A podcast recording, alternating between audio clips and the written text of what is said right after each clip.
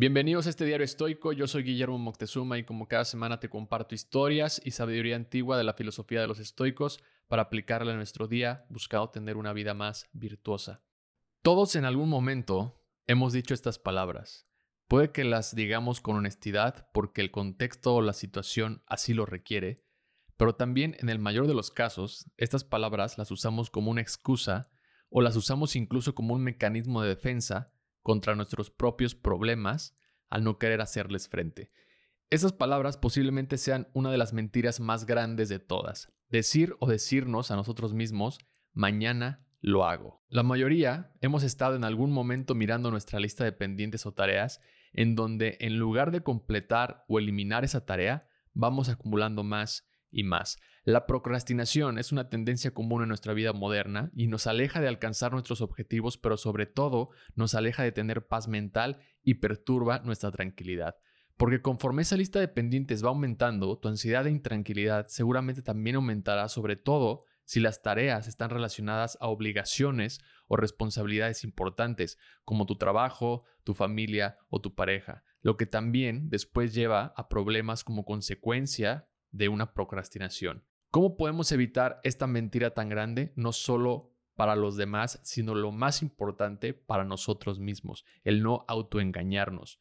¿Cómo dejar de mentirte a ti mismo tratándote de convencer que esa tarea la harás mañana cuando en realidad podrías hacerlo en ese momento? Lo primero que un estoico te diría es que te olvides del mañana, porque el tiempo es limitado y el mañana es incierto. No tenemos ninguna garantía de que mañana tendremos la misma energía, la misma salud y las mismas circunstancias para hacer lo que estamos postergando el día de hoy. Haciendo consciente la importancia de vivir en el presente, pasamos a definir las acciones que podemos ejecutar cuando queramos dejar para mañana una tarea que bien podremos hacer en ese momento. Lo primero es reconocer la importancia de cada tarea. No te vas a poner a hacer ejercicio o a pintar el cuadro que tienes pendiente cuando tienes que terminar la presentación para un cliente. El escritor Murakami dice que no hay que poner el caballo atrás de la carroza. Las cosas importantes como el trabajo o donde generes tu ingreso es lo primero que tendrás que hacer. Ahora bien, aquí hay algo que nos pasa a muchos al momento de hacer el trabajo porque justo no reconocemos lo que es trabajo real versus el trabajo falso. Tal vez esto aplique más a una persona que es dueña de un negocio o es un emprendedor o un creador de contenido, porque el trabajo falso es todo ese tiempo que pasamos en tareas que realmente no hacen una diferencia importante, inmediata, y suele caer en la trampa de buscar la perfección.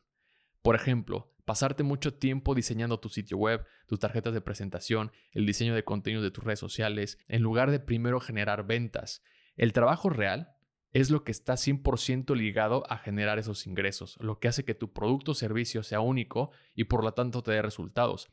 El falso trabajo a veces se disfraza de procrastinación porque en lugar de hacer las tareas importantes, pasamos tiempo haciendo esas tareas que bien podrían esperar para otro día porque así lo requieren y porque ese sería el contexto o el mejor contexto y porque no son el núcleo o la base importante de tu producto o lo que sea a lo que te dediques. Ahora ya identificamos las tareas importantes y las que muchas veces queremos dejar para otro día, la mayoría de las veces son precisamente esas las que evitas, las que deberían de hacerse primero. Y aquí el aliado más poderoso que vas a tener es la autodisciplina. Cuando postergamos una tarea, estamos permitiendo que nuestras emociones momentáneas, como la pereza, el miedo, dominen nuestra mente. En lugar de eso, los estoicos nos aconsejan hacer lo que es correcto y necesario, incluso si no queremos hacerlo en ese momento.